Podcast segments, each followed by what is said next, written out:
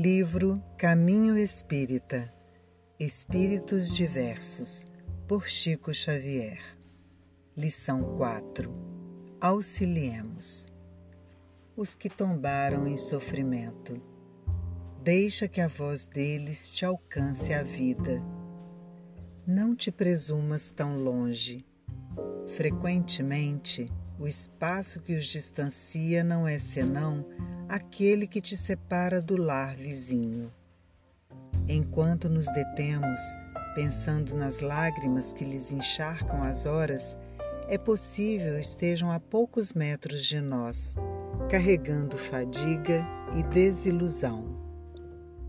Aos que talvez procurem mostrar um sorriso após remover os sinais de pranto do rosto desfigurado em penúria e os que, não obstante possuírem todos os excessos de uma existência faustosa, acalentam a ideia do suicídio, crendo seja a fuga a única solução para as dificuldades a que se arrojaram imprevidentes.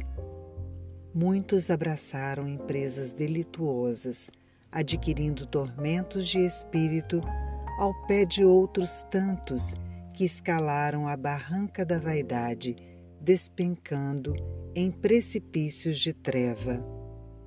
Deixa que te visitem o espelho da consciência.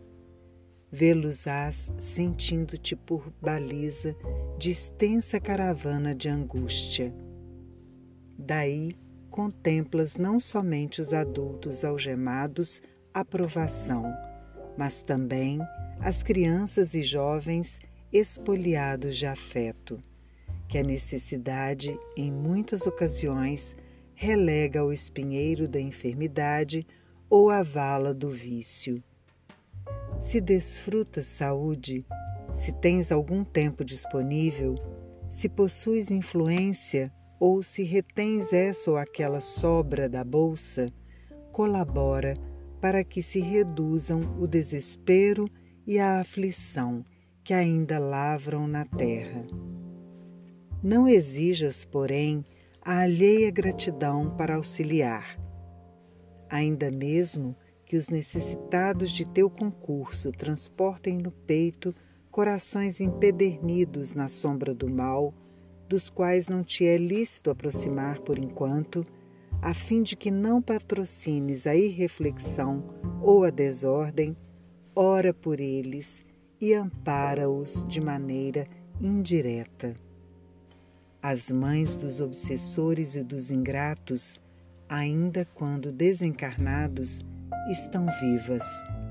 Elas vibram de esperança e felicidade com os teus gestos de amor e te dirão, em preces de alegria, no silêncio da alma: Deus te guarde e abençoe.